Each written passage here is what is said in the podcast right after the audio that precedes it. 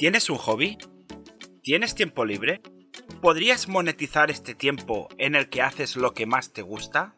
La respuesta es sí. En esto consisten los side projects. Mientras haces algo que te gusta, tienes la oportunidad de ganarte un dinero extra, tan solo utilizando tu tiempo, tu conocimiento e internet. ¿Quieres saber cómo? Te lo explicamos aquí, en Webificando, el podcast de Side Projects con Robert Menetray y Abel Fernández. Comenzamos.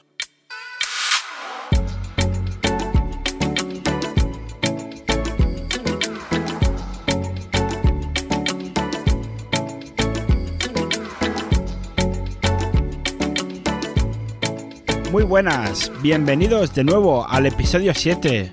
Robert, ¿cómo estamos? Pues perfectamente, lo estamos petando. O no, no, pero casi. Bueno, poco a poco, ¿no? Sí, sí, pues no llevas ni un mes aún con el tema de nuestros proyectitos. Pues ni tan mal, creo yo. Sí. Vamos.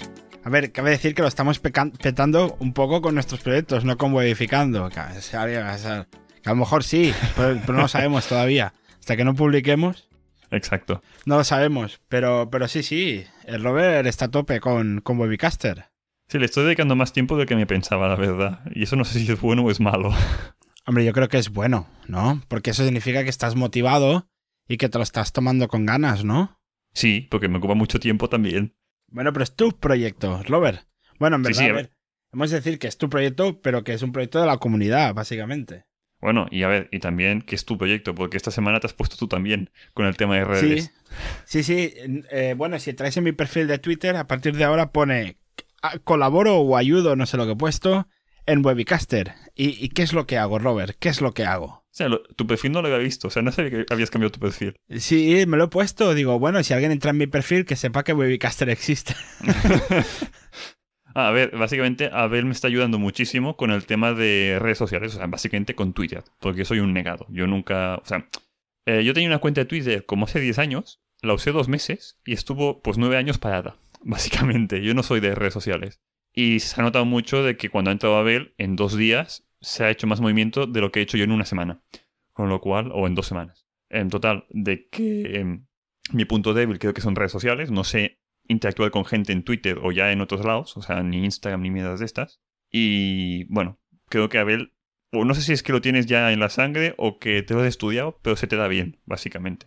Bueno, yo creo que como soy un poquito así de, de hablar con gente, de que se me da bien hablar y tal, de haber crecido en un bar, entonces haber estado siempre con, con gente, pues, pues quizás tengo ese, ese gen así más, más parlanchín. Pero, pero bueno, a ver, a ver, que estoy haciendo más ruido, pero eso no significa que sea buen ruido o mal ruido. Esto lo sabremos cuando veamos los frutos, si son malos o son buenos los frutos que nos den este cambio. A ver, em, a ver, voy a buscarlo ahora y te lo digo ya de paso. Eh, usuarios. De Yo hoy sé que ya- tenemos hoy- cuatro seguidores más, creo que desde que sí, empecé. pero eh, ¿tú cuándo empezaste con en tema de redes sociales? ¿El, vier- ¿El jueves pasado? El viernes. Viernes. O sea, mira, eh, hoy se ha dado de alta en la Hoy web es una persona. deja- Hoy es domingo, a la gente. es Hoy es domingo. Estamos grabando en domingo y empecé el viernes. En la web ahora mismo, en Webicaster, se ha dado de alta 15 personas registradas, de las cuales hoy ha habido una, ayer hubo una, hace dos días hubieron dos y ya está, el resto vienen de antes. Con lo cual, desde que estás tú, pues sí, cuatro personas. Claro. También, es, eh, también tenemos que decir que no, no tienen por qué venir por este cambio de Twitter, que puede ser pues por otra cosa, por algo que tú hayas hecho antes. Sí, Eh, se podía ir sumando cosas que he hecho antes, pero por ejemplo, eh, publicidad que también lo comentaré como resumen de lo que me ha ido bien y no, pero esta semana, o estas últimas semanas, no, ya no he hecho más publicidad, de nada. Con lo cual no es ingresos de... O sea, la gente no se da de alta porque me hayan visto en publicidad en algún lado. Si un caso es porque gente que se ha dado de alta lo ha comentado en sus redes sociales, que en algún caso ya ha pasado, que me alegro muchísimo, pero creo que también es el ruido que haces tú, que en Twitter estás moviendo con el tema de podcast, podcasting y dando likes y retweets a cosas de otra gente, que creo que viene de aquí. No lo sé. Veremos. Yo. En dos semanas, bueno, quizás al, próximo, al próximo programa tendremos más info para ver cómo, cómo va este cambio. Lo que sí que es verdad es que a ti te despreocupa un poco, ¿no? El tema de Twitter. Te deja más tiempo para, para programar, creo. Sí, mu- muchísimo, sí, sí. O sea, yo encuentro las redes sociales en general, como yo personal, ¿eh? Es una pérdida de tiempo. O sea, no me gustan las redes sociales a mí. Em, y desde el punto de vista de la empresa, sí que lo encuentro necesario de que haya un poco de un perfil de la empresa o empresa del, del proyecto en sí. Pero que claro, que se me da fatal y que me ocupaba tiempo. Tiempo que si en vez de estar dos horas en redes sociales, estoy dos horas arreglando bugs o creando cosas nuevas en la web, creo que yo aporto más valor allí, no en redes sociales. Pero bueno, es mi opinión y supongo que depende del perfil de la persona. En tu caso, no sé qué te gusta más, si programar o hablar con gente. Hombre, siempre cuando dices programar o lo que sea, pues lo más seguro es que sea lo que sea. Eh, no, me gusta más hablar con gente. Entonces, un poco la idea es esa de que yo eh, te voy generando el ruido, tú puedas concentrarte en, programar. Y también podemos jugar a eso de que, de que la gente sepa que el que lleva la red no es el mismo que lo programa. Y que se mantenga un poco la esencia esta de que es algo casero, ¿no? Porque al final es, es un one-man project que lo está llevando un hombre desde su habitación como es el rover. Entonces también podemos hacer pues la broma esta de que cuando la gente pida features, porque al final eh, Webicaster es, una plataforma de la comunidad, yo entiendo. Entonces esa es la estrategia que voy a seguir en Twitter, que seáis vosotros lo que nos, los que nos digáis, oye, esto mola, esto no mola, porque al final tiene, eh, me gustaría que os lo sintierais vuestro, aunque lo haga rover, pero al final, eh, si la comunidad crece, crece para vosotros también, porque cuanto más podcasters haya, eh, más facilidad tendréis para conectar con gente que os pueda interesar, etcétera, etcétera. Entonces, pues la idea es esa, que, que pongamos a hacer una comunidad lo más grande posible y al final os la sintáis vuestra. Entonces, nuevas funcionalidades, lo tendréis en Twitter. Cuando no sepamos si tirar por un lado o para otro, os preguntaremos en Twitter. Cuando nos, nos pidáis nosotros, a nosotros funcionalidades, pues las vamos a tener en cuenta y las vamos a volver a preguntar a la comunidad. Es decir, va a ser como un poco un proyecto open source, sin ser open source, pero que vosotros podáis tener toma de decisión. Y, claro, podemos jugar a esto de cómo va a ser el rover el que lo va a programar, eh, yo voy a jugar a decir, oye, sí, pedidme lo que queráis, que yo no lo hago. Entonces, entonces podemos hacer un poquillo la, la, la broma esta. Y si lo falla, y si el rover hace algo mal, pues desde Webicaster le vamos a meter bulla, porque no lo he hecho yo, lo ha hecho Robert. Entonces, pues podemos jugar a esto y, es un poco la estrategia. A ver, a mí como estrategia me gusta mucho también porque, por ejemplo, em, hablando contigo, Abel, de alguna cosa nueva que, ya implementé en la web, que no es prioritaria, pero que me gustaría implementar, que no son cosas difíciles, que puedo hacer en una tarde, por ejemplo, cuando tenga tiempo, me dijo Abel, oye, pues en vez de meterte a hacerlo, primero mejor hacemos una encuesta por Twitter y que la gente, bueno, un poco de ruido, gente a favor, gente en contra, o en vez de esto quieres otra cosa, pues coméntala. Y esta cosa a mí no se me ocurre. Yo directamente lo voy a programar o lo publico, mira, esto está hecho, punto, se acabó. Y creo que como desde el punto de vista de proyecto, de hacer ruido de mía, teníamos pensado hacer esto, tenemos aquí un mes, o yo qué sé, o si lo compartes y hay mil personas que lo, comparten o le dan like, tiene más prioridad, lo tendrás en una semana. O sea, intentar hacer ruido de, algún, de alguna forma con cosas que aún no has hecho. Y eso, por ejemplo, fue idea de ver y lo encuentro muy buena. Y bueno, que son cosas de redes sociales que no, a mí no se me ocurren, básicamente.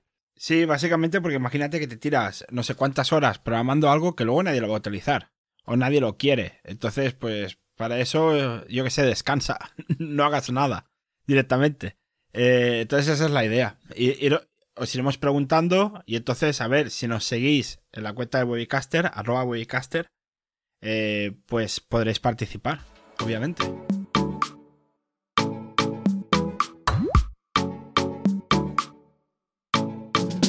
Pues aparte de esto, que ya hemos quedado un poco por el de hecho en el episodio de hoy, eh, empezamos con el chichat, si un caso de esta semana, así también... Sí. Bueno, esto ha sido chichat, así que... Sí, ya. Em, a ver, una cosa que quería... Hace una semana... sí, una semana y unos pocos días, vi un vídeo de Romo Alfons, que no sé, a ti, a ver, creo que no te suena, no sé si a gente de... A, ti que me escuchas desde este podcast te suena este, esta persona o no. Es un tío que se dedica a SEO, tiene una agencia SEO en Barcelona, bastante importante. Y es un poco loco el tío este y se metió a hacer YouTube, o sea, es youtuber, entre otras cosas. Y, no, a ver, se gana vida como en la empresa del SEO y otras empresas que tiene, ¿vale? Pero como youtuber, hace el loco delante de la cámara y se gana dinero con allí. Y básicamente ha publicado un vídeo explicando de cómo gana dinero, qué dinero gana y lo que es más interesante es en, en qué porcentaje. O sea, gana dinero como youtuber por publicidad de YouTube que creo que eran 4.000 o 5.000 euros al mes. O sea, que no para nada está mal. O sea, está... No está mal, ya me gustaría a mí ganarlos. A ver, no es un Rubius o alguien así en plan que gane millones, pero bueno, está bien. Después hace temas de afiliación, que lo comentamos en episodios anteriores, de que te puedes ganar la vida pues siendo youtuber con publicidad o con temas de afiliación, por ejemplo, a Amazon. Y ha comentado una estrategia, por ejemplo, de Shopify. Le pagó, creo que fueron 20 y pico mil o 30 mil euros para publicar, no sé si fueron 4 o 5 vídeos explicando de cómo va Shopify. Que también nos comentamos nosotros aquí, que era una herramienta para crear tiendas online. ¿vale? Y a nosotros no nos pagaron. No, no nos han pagado una mierda. Nadie nos ha pagado. Somos pobres nosotros. Nosotros lo hacemos por amor a vosotros. Exacto. Eh, y si alguien de Shopify lo escucha, pues eh, si queréis pagar algo, pues yo encantado. Eh, pero básicamente está, el chico este de Romo dijo, vale, me han pagado en un contrato de, con publicidad y tal, porque lo preguntó Shopify si lo podía explicar, y le han dicho que sí, y al final era esto, una pasta le pagaron por cuatro vídeos. Y aparte de esto, en cada vídeo pone un enlace de afiliado a Shopify también. Con lo cual, la gente que ve esos vídeos y que decide, anda, pues me voy a crear una web en Shopify, cobra por comisión del afiliado. Aparte de, de lo que ha cobrado por el, crear el vídeo en sí. Total, que ganas una pasta si te lo montas bien y tienes mucha audiencia, porque este no sé cuánta gente tiene, pero mucha gente lo sigue, pues te puedes ganar la vida, como youtuber o como influencer, por así llamarlo. Porque al final las empresas te pagan o si no, puedes meter enlaces de afiliado. Y esto lo comento más que nada porque son casos que hemos comentado en episodios anteriores de cómo te ganas la vida con proyectos online y es una manera factible. El problema es que, también lo comentamos en episodios anteriores, es lento. O sea, tienes que crear contenido constantemente durante mucho tiempo hasta que tengas una masa crítica de gente que te sigue pues si te siguen cuatro personas, como que no, no generas dinero. Y eso tampoco es garantía de éxito. Es decir, que nosotros siempre nos fijamos en los que tienen éxito, pero nunca vemos a lo que está en la base que no tiene ese éxito. Ah, claro, exacto. También hay youtubers que juegan a videojuegos ante la cámara y ganan un huevo de dinero. Y hay gente que se graba haciendo gilipollas ante la cámara mientras juega y no le sigue ni el tato y no ganan nada. O sea, Siempre nos fijamos en el que tiene éxito, por desgracia, y pocas veces en la gente que ha fallado por el camino. Pero bueno, quería poner este ejemplo porque en el vídeo explica esto de cómo ganar dinero y que es posible ganar dinero con ello. Sí. Sí, sí. A ver, si, si te gusta hablar delante de la cámara y si te y si tienes algo que explicar, eh, yo creo que YouTube es una plataforma que está muy bien, yo creo. YouTube está muy bien, también está ganando mucho Twitch ahora. A ver, eh, a mí me gusta YouTube por el hecho de que es de Google y que te posiciona por SEO. O sea, si haces un vídeo con alguna palabra clave muy concreta y esta palabra clave la buscan en el buscador de Google, te salen las webs y también te salen vídeos incrustados. Con lo cual, yo lo encuentro interesante por esto. Si fuera gamer, no creo que estuviera yo en YouTube. Si en un caso me iría a Twitch, pero bueno, es mi opinión. Eso tampoco. Y tampoco soy gamer, con lo cual quizá me arruinase y no ganaría dinero. Bueno, pero en verdad eso puedes estar en las dos, porque tú puedes hacer directos en Twitch y luego hacer recortes para YouTube, como hacen muchos. Sí, también. Eso, también es verdad. bueno, al final, que tiene sus pros y sus contras. El contra más grande es que depende de la plataforma. O sea, cuando Google decida de que, por ejemplo, ya pasó con canales infantiles, de que gente que grababa con sus hijos cómo hacían unboxing de juguetes y temas de publicidad en esos vídeos de temas infantiles, Google lo ha capado. Con lo cual dejas de ganar dinero por aquí. Y si tú eres estos, esta gente que tiene estos vídeos, te han puteado. Lo mismo pasa con Amazon afiliados. Si te bajan la comisión o Google te baja el SEO, bueno, pues te putean. Depende siempre de uno o dos players muy grandes que te puedan putear fácilmente. Yo siempre opino que es mejor tener tu propia web y que la gente esté en tu web, si un caso. Y usar YouTube o Twitch o estos como una red social para llegar a más gente, pero no que sea tu, tu núcleo del negocio.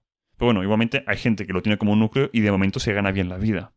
Tú, eres de, de los de la fórmula boluda, ¿no? Es decir, eh, todo lo que hagas que sea un call to action para tu, membresía, tu, propia web. Sí, a ver, eh, me ha influenciado mucho el Juan, eso es verdad también, porque lo escucho mucho.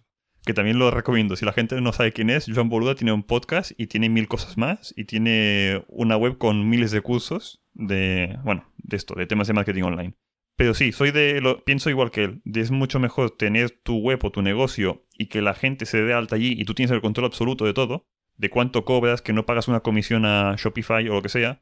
Lo encuentro bien tener un Shopify o un YouTube o un blog que no es un dominio tuyo, sino que es una cosa temporal, para temporalmente validar si la gente te paga o se registra. Pero para que veas que esto en verdad a la gente le gusta lo que haces, en barre para casa, móntatelo por tu cuenta que el control lo tengas tú, que no lo tenga Google, que no lo tenga YouTube, que no lo tenga Shopify. Porque si no, alarga. O, o sea, por ejemplo, Patreon también pasa similar. Patreon la gente paga Patreon. Patreon se queda una comisión. Pero tú no sabes nada del usuario, no sabes ni el mail. O sea, no le puedes enviar una newsletter al usuario. Mm, si esto estuviera en tu casa, en, un, en una web tuya, en WordPress, al menos le puedes enviar un mail, porque sabes, los, o sea, es su correo electrónico. Y le puedes enviar una oferta o tengo un producto nuevo, he sacado un libro. Ale, Lo, lo que newsletter. no, no sé si hay comunicación interna dentro de Patreon, es decir, que tú puedas com- enviar como una especie de mensaje a todos.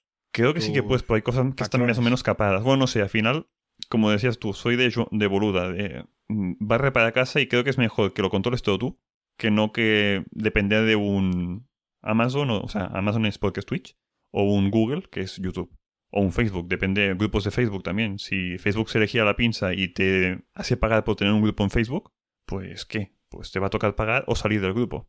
Bueno, Sí. Bueno, o sea, todo lo que hagas en otras plataformas, que sea un- una especie de call to action, ¿no? Una especie de atracción, una especie de. No sé si sería inbound marketing o, o, qué. No sé la palabra técnica, pero que sea algo que, que haga la gente ir a tu propia plataforma, ¿no, Robert? Sí, exacto, yo creo que sí.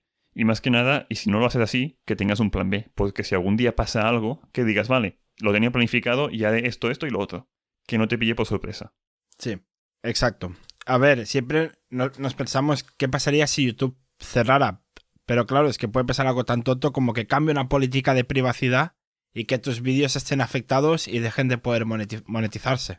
Por ejemplo, que venga el COVID y que si dices la palabra COVID no monetices el vídeo. por ejemplo. Eh, entonces, bueno. Eh, bueno, pues después de esto, Robert, eh, miraremos, a ver quien quiera, pondremos el link del vídeo de Romu, por si a alguien le interesa saber cuánto cobra la gente por SEO, por hacer SEO y por, por YouTube, y lo pondremos en las notas del, del programa. Pero yo quiero, yo quiero ir a lo que viene ahora, que es, me, me gusta cuando la gente nos explica, o en tu caso, cuando tú nos explicas, he intentado esto y no ha funcionado no ha servido para nada, o, o casi no, o, o algo he hecho mal, o tal. Porque, a ver, Robert, ¿qué, qué ha pasado? ¿Qué ha pasado con los anuncios? A ver, no es que no hayan servido para nada. A ver, eh, recapitulando, en episodios anteriores, no sé si fue el anterior o el anterior del anterior, ya no me acuerdo, eh, dije de que metía pasta en Twitter, en, El anterior.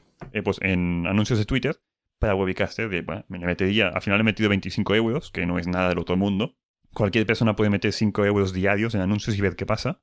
Y mi intención era, pues esto, validar a ver si me sale a cuenta meter anuncios, o al menos para qué narices me sirve a mí gastar pasta en anuncios. De forma resumida, mm, no, no me ha salido a cuenta, que es lo que saber. La he cagado y bueno, son 25 euros. No he tirado a la basura, pero es dinero que, bueno, que quizá no hacía falta gastarlo. Em, también, como resumen, yo en su día, hace tiempo, en otros proyectos, metí pasta también en Facebook Ads, que en su momento era muy barato. Creo que cada vez ha ido siendo más caro porque hay gente que mete más anuncios, con lo cual más competencia, con lo cual más caro. Comparando lo que me he gastado ahora en Twitter con lo que me había gastado en su día en Facebook, em, Facebook con el mismo dinero llegabas a mucha más gente. O sea, para entrarlo en contexto, con Twitter han sido unos 25 euros que me he llegado en impresiones, creo que eran eh, 18.000 o 19.000 personas han visto el anuncio, que por ser 25 euros pues llegas a mucha más gente, que no de... O sea, lo que te cuesta un anuncio en un periódico sale mucho más caro. Hasta aquí bien. El problema viene de que de esas 18.000 o 19.000, solo 100 personas han hecho clic en el link que lleva a mi web. Con lo cual es muy poca gente.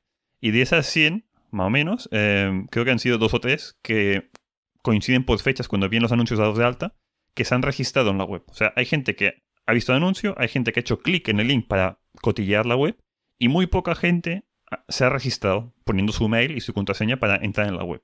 Como en mi caso esta web ahora mismo no genera dinero porque no tengo ni pasarela de pagos, o sea, no puedes, es, es un registro gratuito para entrar en la web, pues he perdido dinero. Si en tu caso que me escuchas tienes un e-commerce o tienes alguna, un sitio de membresía y consigues que pagando publicidad te entre gente, si consigues que tengas un margen de beneficio en el sentido de que he pagado 20, pero se han registrado dos que se han gastado 50 euros, coño, pues ya gano dinero. O sea, la gente que me ha Depende pagado... del margen. Claro, depende del margen que tengas. Y depende de cómo de efectiva es la publicidad. Y bueno, básicamente no es mi caso, he perdido dinero, pues ya está. En tu caso, si pasa esto, es una bola de nieve que cada vez se hace más grande. O sea, cuanta más gente, cuanta más pasta metes en publicidad, más gente te llega. Como tienes un margen positivo, puedes dedicar más dinero en, en meter más pasta en publicidad. Y al final cada vez viene más gente. Esto para empezar está bien. Pero si esto lo aguantas, pongamos, tu plan es estar 5 años con este modelo de negocio, llega un punto de que la publicidad cada vez es más cara, porque hay más competencia, y te dejará de ser, mm, digamos, económicamente via- viable. Como digo, para empezar está bien, pero si esto te funciona, empieza a meterte en temas de SEO. Crea un blog o crea un vídeo en YouTube o algo, o en redes sociales, empieza a hacer ruido, para intentar que no gastes tanto dinero en publicidad. O sea, o aunque aún no tengas publicidad, que al menos mm, te siga llegando gente. O sea, yo encuentro más que nada publicidad es muy buena para empezar o hacer campañas puntuales, no para vivir de ello cinco años. como modelo de, de negocio. También habría que ver, Robert, eh, porque claro, tú puedes poner publicidad, no es simplemente coger a Twitter y decirle, oye, aquí, ponme publicidad, sino que tú supongo que tienes que crear un tweet determinado con un call to action y, supongo que di- di- dices a qué, a qué mercado quieres ir o a qué tipo de gente quieres ir, etcétera, etcétera, y, en qué horas quieres salir. Entonces, entonces, ent- ent- entonces claro, dependerá mucho del acierto que puedas dar en elegir estas cosas para tener más éxito con menos dinero, supongo.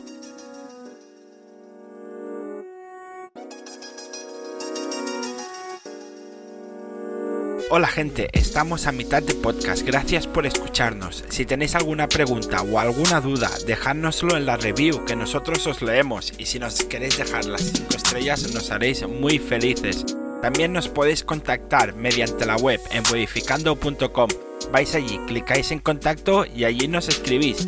También por Twitter. ¿Dónde? En twitter.com barra webificandop.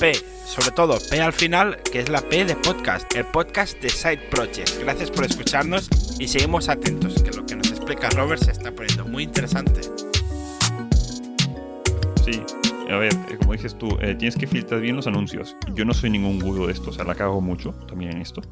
Em, por ejemplo, en mi caso, he conseguido, he filtrado solo en habla hispana, porque lo que me interesa a mí es solo la gente que habla español, con lo cual el mercado es mu- mucho más reducido. En Twitter puedes atacar en gente que usa hashtags en concreto, en, en mi caso, podcast, podcasting, podcasters, cosas similares así. O sea, no he metido anuncios a gente que está, yo qué sé, hablando de, de las elecciones de Trump o del tema del COVID. He atacado gente que en teoría es del mundo podcasting, con las palabras clave que tocan. Esto me ha servido, como dices tú, para tema franja horaria. No he filtrado por franja horaria. He hecho que durante todo el día se publican anuncios. Y con esto he descubierto que en mi, mi usuario, en la gente a la que estoy, en- entre comillas, atacando con publicidad, a las 3 a.m. de la mañana y a las 7 de la tarde es cuando tengo el pico de que hay muchas más interacciones con los anuncios. Esto me da a entender que la gente, en, el, en mi caso, en el sector en el que estoy, se mueve mucho más a las 3 a.m., que entiendo que es porque es latinoamericano, o sea, es en Sudamérica, tema hispano, pues ahí deben ser, creo que a las 6 de la tarde, más o menos, o las 7. Y aquí en España es sobre las 6, 7, 8, más o menos el pico es a las 7 de la tarde. Que entiendo que al final es, corresponde, pues en el tema de podcasting, todo el mundo, más o menos, a las 7 horas local de- del país en el que estés, es cuando más gente mira Twitter. Bueno, me ha servido para esto. Con esto intento enfocar los tweets. Bueno, ahora tú los enfocarás los tweets porque llevas tú la cuenta de Twitter. Quizás mejor hacerlo hacia la tarde en España y hacia, bueno, y programar un tweet a las tantas de la mañana en América, en Sudamérica, que no publicar algo a las 2 del mediodía aquí en España, porque mucha más menos gente lo va a ver. Sí, sí, sí, eso es algo que tendremos en cuenta. Que, claro, yo tengo la tendencia de publicar por la mañana, porque es cuando se me ocurre algo y digo antes de que se me olvide, voy a ponerlo. Pero, pero claro, tendremos que hacer esto, que es eh, poner el, el schedule que se puede hacer en Twitter y, luego que aparezca a las 6 de la tarde, por ejemplo. Tengo que pensar que soy una hora menos que tú, así que será a las 5 mías. Bueno, pero al final, lo que digo de la publicidad, de que no he perdido dinero como tal, lo he invertido para descubrir cosas, una de ellas es esto, de que hay gente de que, bueno, hay una franja horaria que en mi caso creo que es más óptima hacia las 7 de la tarde en España y a las 3 a.m. en Latinoamérica. Dependerá de tu sector, en el caso en el que estés en tu proyecto. Pero bueno, que al final invertir 5 euros o dólares al día en publicidad es muy poco. Y yo te recomiendo que si no has metido nunca pasta en publicidad, tanto en Twitter como en Facebook, lo metas. Que a la larga mm, puedes descubrir cosas interesantes, como que hay más gente, por ejemplo, que las mujeres se dan de alta antes que los hombres, o que hay una franja de edad o una franja horaria que es más útil para atacar en publicidad.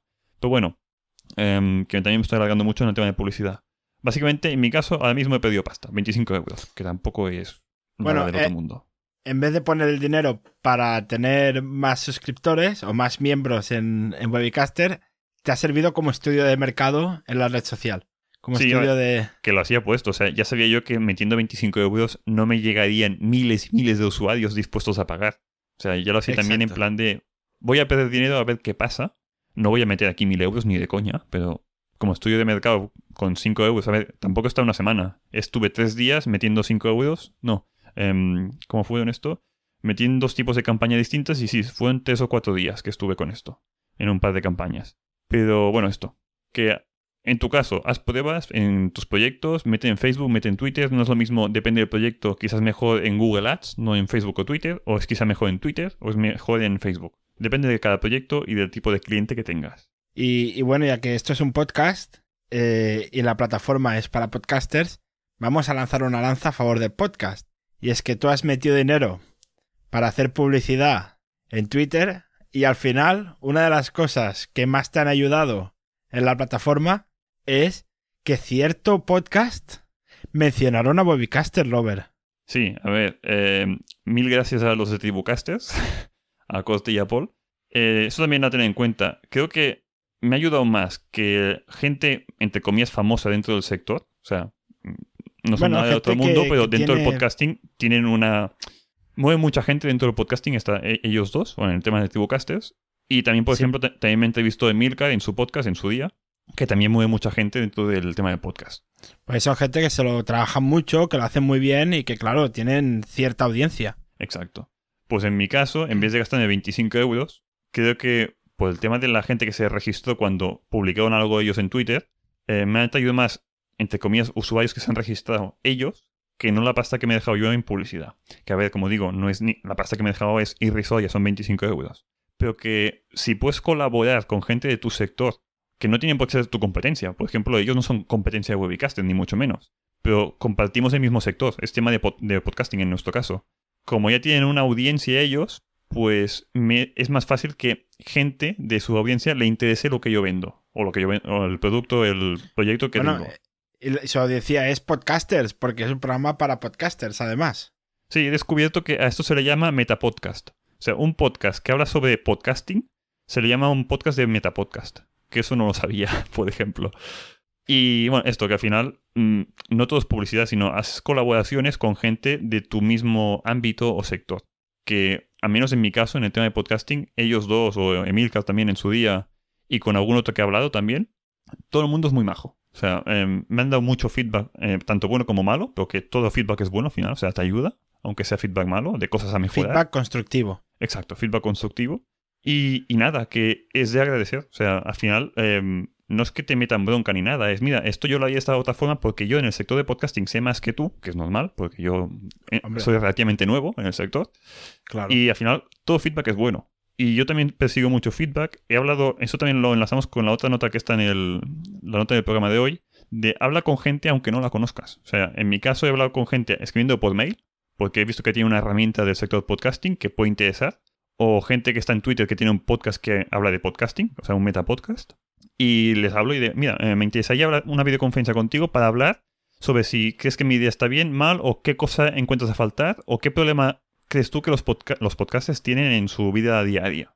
Y es básicamente escuchar, y si ves que de alguna forma tu producto o proyecto puede ayudar para facilitar todo esto, pues hazlo. O sea, escucha y es- al final es feedback, es obtener feedback y a partir de aquí trabajar. Que creo que es lo que me está funcionando a mí, que al final es una... Parece que tenía entre comillas razón yo y esta funcionalidad de encontrar gente a la que entrevistar está más o menos demandada. A menos para la gente que son podcasts que ac- acaban de empezar, que no tienen mucho renombre, ¿vale? Pues si son gente ya muy conocida, creo que mi plataforma no les hace falta como tal. Porque como ya los conocen, directamente la gente les contacta. Pero bueno, que al final esto, feedback y sobre todo mm, escuchar y no ir de... O sea, siempre ir de buenas. O sea, no pensar que tú lo sabes todo. O sea, no me sale el nombre. ¿Engreído sería? O sea, Sí. bueno, Un- que al final es, yo no tengo puta idea de podcasting, o sea, sé algo, pero muy poco. Y comparado con ellos, que saben mucho más, si me dan feedback, pues muchísimo mejor.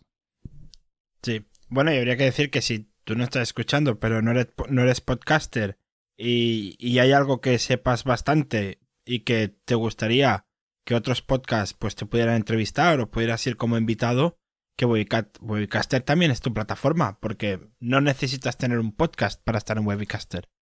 No, claro, puede ser o un invitado o, digamos así, un experto en algo. Yo que sé, alguien que ha escrito un libro y quiere que la entrevisten para lo de yo he venido aquí a vender mi libro, pues Hablar de mi conocer, libro. hablar de mi libro. Eh, bueno, esto, darte a conocer en este caso en tema de podcasting. O sea, dentro de tu mismo sector, si tú has hecho un libro de, yo qué sé, de economía y hay un podcast que habla de economía, pues te das a conocer a gente que le entusiasma ese mismo sector. Así que sí, hay una parte de Webicaster que es para podcasting y una parte que es para gente a la que quieren que le entrevisten en algún lado, para darse a conocer. que esa gente es la que también encuentro que es más difícil a la que yo pueda llegar. O sea, al final sea un boca a boca, pero creo que podcasting es más fácil llegar por publicidad o por redes sociales, porque no sé cómo atacar a la gente, o sea, atacar, mm, em, compartir en redes sociales, o sea, tú como estrategia, ¿cómo harías para llegar a gente que busca ser entrevistada en Twitter, por ejemplo? Es difícil. Eh, a ver, claro, es que ¿qué haces? Periodistas, pero es que a lo mejor, pero no todo el mundo es periodista. ¿Qué haces? Es que tendrías que ir a temas por tema. Quizás digo, hostia, quiero atacar a la gente que sepa de, de yo qué sé, de la migración de la ballena azul. No sé si existe la ballena azul, pero da igual.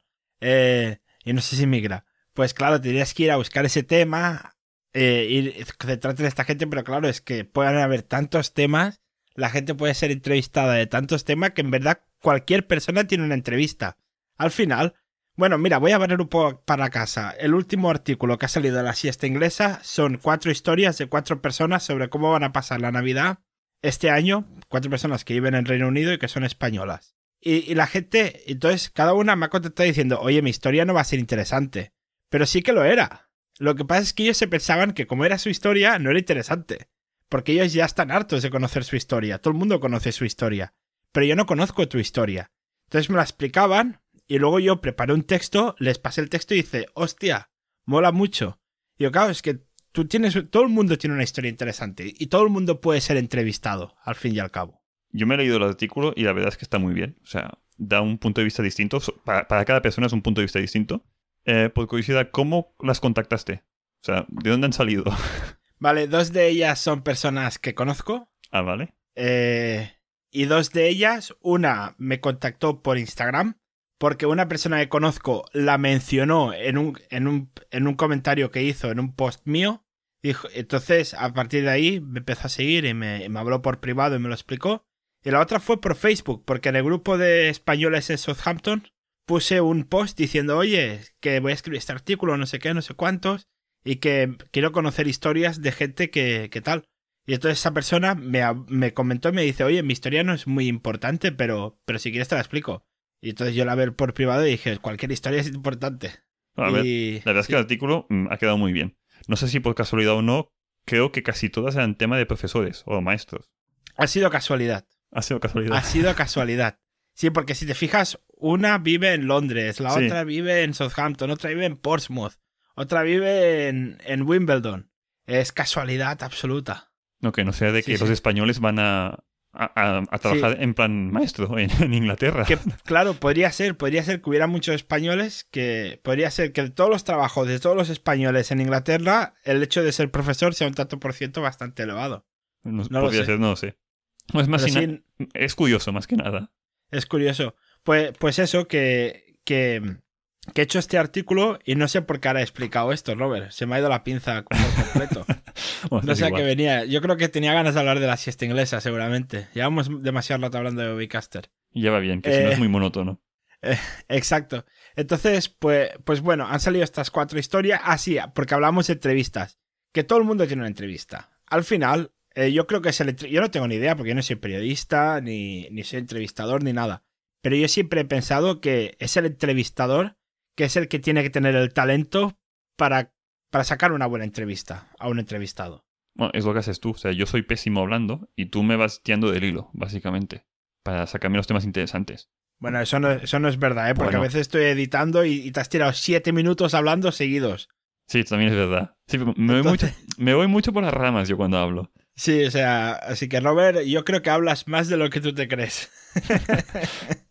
sí, pero sacar eh. una entrevista buena con un tema Em, digamos, bien hilado todo, eh, es lo que destaca un buen entrevistador de alguien que solo pregunta algo y después yo estoy hablando siete minutos seguidos.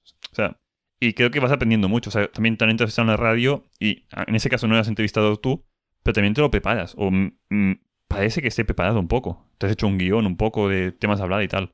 Más o, menos. Creo que al final es la práctica. O sea, yo cuando empecé, los primeros episodios me he escuchado hace poco también, el primer episodio de este podcast creo que hemos mejorado, tanto en audio como en, en lo que vamos hablando. Espero, sí.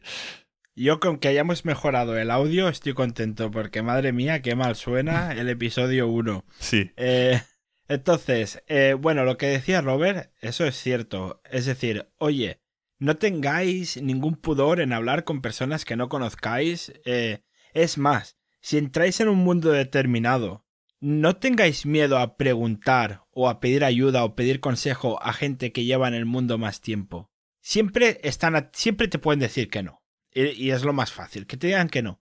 Pero te puedes encontrar alguna sorpresa de gente que te diga que sí, como por ejemplo los amigos de, de Tribucasters que, que nos... Bueno, tú no le pediste que nos mencionara el programa y lo hicieron ellos porque quisieron. Aquí hay otro tema. Mi opinión es, no vayas de... A ver cómo digo esto, de, de mendigo. O sea, no vayas pidiendo de, no, méteme en redes sociales. Eh, ¿Has ruido sobre mi proyecto? Eh, no, yo, por ejemplo, no fui a pedir esto, yo fui a pedir feedback. Eh, mírate mi web, a ver, ¿crees que está bien? Eh, ¿Qué añadirías? ¿Qué cosas crees que hacen falta? Y si el proyecto es bueno, pues en el caso, por ejemplo, el mío, uh, vino Cody y dijo, hostia, creo que es muy buena idea tal, y de aquí salió de que lo han nombrado en un episodio suyo de como novedades de la semana. Supongo que de aquí también, por coincidencia o no, ese día se dio de alto un par de personas también, con lo cual está bien. Y también me compartió por redes sociales, por Twitter. Pero yo no lo se lo pedí. O sea, más que nada es que tampoco me avisaron. O sea, lo hicieron porque ellos quisieron. De hecho, fui yo el que te lo dije a ti. Sí. Que yo escuché el, el, episodio primero y te dije, ¡hostia, Robert! Sí, pues los dos los seguimos, pero yo como, bueno, lo escucho cuando tengo tiempo y a veces pasan media semana o hasta más de una semana cuando escucho el episodio. Y me dijo, a ver, tú, tú, que te han, te han nombrado. Y yo, ¿dónde? ¿El qué? y me avisó, a ver. Pero total, que no vayas de mendigo pidiendo de, hey, eh, méteme esto en tus redes sociales o en tu web o tal. Eh, ve de buenas, de pide feedback y si el proyecto es interesante ya te van a nombrar o te ayudan de alguna forma. Por ejemplo, hay uno que de momento no me ha nombrado en ningún lado ni nada, pues tampoco se lo he pedido, pero solo por el feedback que me ha dado y por también el chico es programador, que tiene su proyecto también de similar al tema de podcasting, pero bueno, de otras cosas. Pero me ha recomendado algunas cosas, por ejemplo, el tema de envío de, mails, que me pueden ayudar mucho, me ahorran tiempo a mí, y sobre todo es, si ella sé que ha fallado en esto, mm, yo me puedo evitar fallar en lo mismo. Y al final quedamos, entre comillas, como amigos. De, pues, yo también le dije alguna estrategia que he usado, por ejemplo, las listas de Twitter, de que él no sabía que se podían usar así. Bueno, que creo que me dijiste tú, a ver, lo de las listas, además. No sé quién me lo dijo. Que puedes usar la lista de Twitter de... Yo, por ejemplo, puedo ir a buscar un podcaster y veo que tiene una lista pública que es de lista de otros podcasters o de programas de que se han hablado de podcasting. Puedo ver ya filtrada esa gente y contactarla directamente. Que en algún caso lo he hecho también para pedir opinión. De, mira, pues sé que esto, esta gente es de podcasting y tiene un Twitter los que tienen el Twitter para mensajes privados abiertos, les mando de, hey, mira que tengo esto, me gustaría hablar contigo para ver tu opinión o en qué te puedo ayudar o en qué podemos colaborar. Bueno, total. Eh, habla con gente, intercambia opiniones y tú das feedback de su proyecto y ellos te dan feedback de tu proyecto. Y todos ganáis al final. Claro, totalmente. Es ayudarse mutuamente y que la gente eh, es muy maja, es muy maja. Y si no lo, y si no le pides a la gente, o, bueno, no es que no le pidas, si, si no comentas a la gente, si no le, le presentas tu proyecto, la gente no te conoce.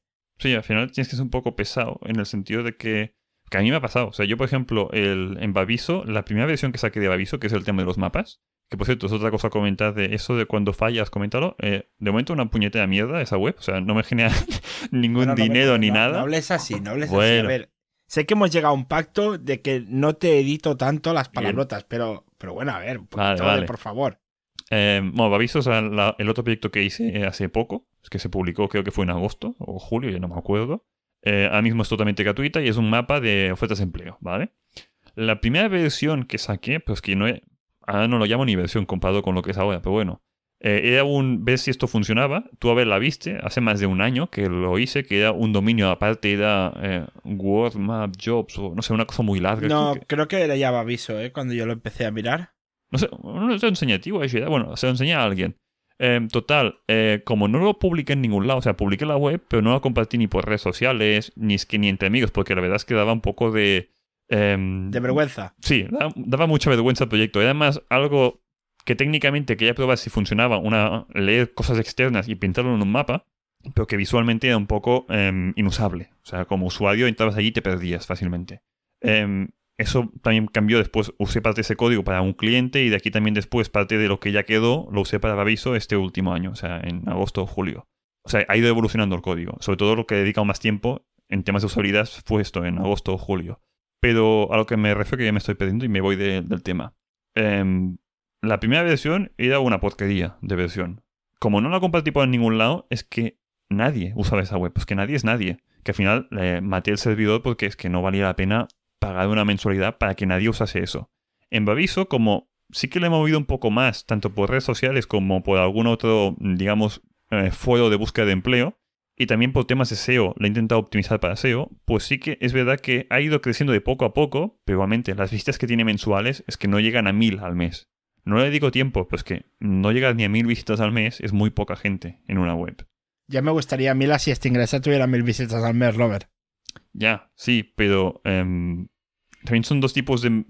A ver, ¿cómo digo? Son dos diferentes. en tu caso, sería gente que te lee el artículo. En mi caso estoy cogiendo textos de otras webs que tienen ofertas de empleo. A ver, poniéndolo así, tengo, eh, ahora mismo creo que quedan 89.000, o sea, casi 90.000 páginas, ¿vale? Indexadas por Google. O sea, tú buscas allí y tienen que salir un huevo de páginas de aviso. De esas páginas, solo ciento y poco están en las primeras tres o cuatro páginas de Google. O sea, en las primeras, no posiciones, en las tres o cuatro páginas. Que en verdad si no estás en la primera página, en verdad no, existes. Pues, vale. Pues de este ciento y algo, eh, pone que la mayoría están en la tercera o cuarta página. Total, que sí, que me trae algo de tráfico, pero es irrisorio y la gente no me encuentra igualmente. Pero, como me digo, que me voy del tema, si no lo compartes, no es pesado, no lo compartes con, amigos o por grupos de Facebook con gente que sabes que ha estado en paro y se lo recomiendas. Mira, acabo de crear esto, tú estás en paro, ¿te interesa usar esta herramienta? Al final les pido la vergüenza que, a menos como programador, a mí me pasa de que soy perfeccionista en muchas cosas y es, vaya porquería de código montado aquí, vaya visualmente qué cutre que es la web.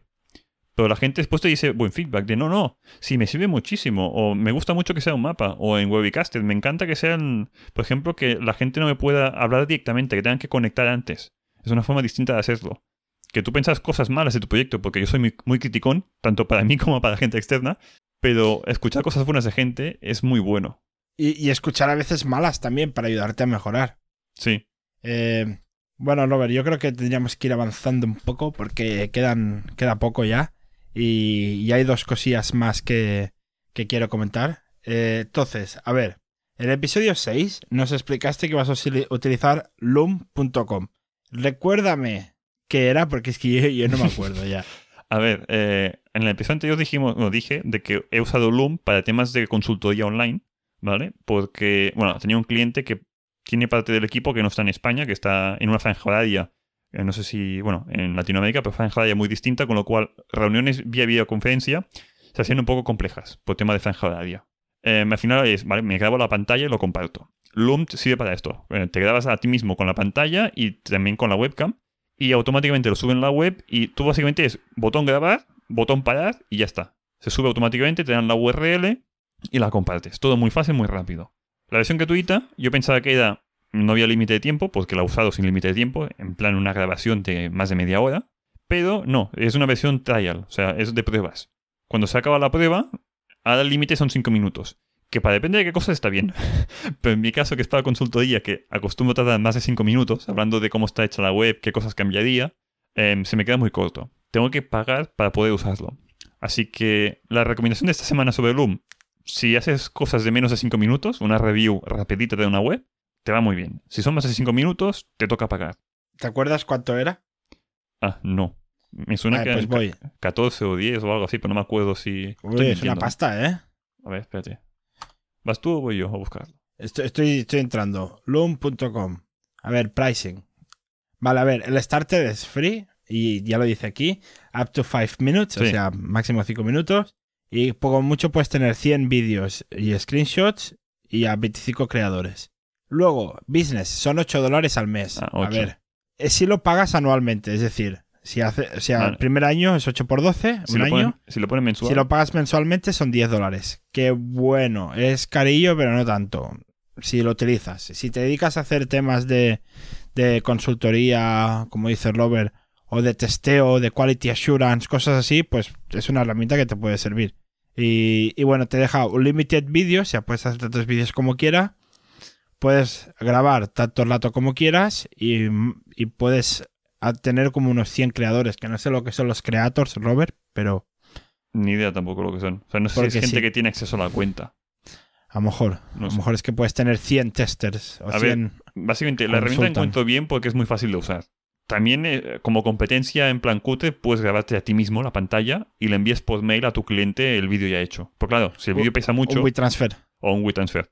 Pero bueno, es más rudimentario y en- al final es más trabajo. Porque tienes que grabarte la pantalla, grabarte la webcam, pero también hay veces que yo estoy hablando delante de la cámara y juntarlo todo y enviarlo.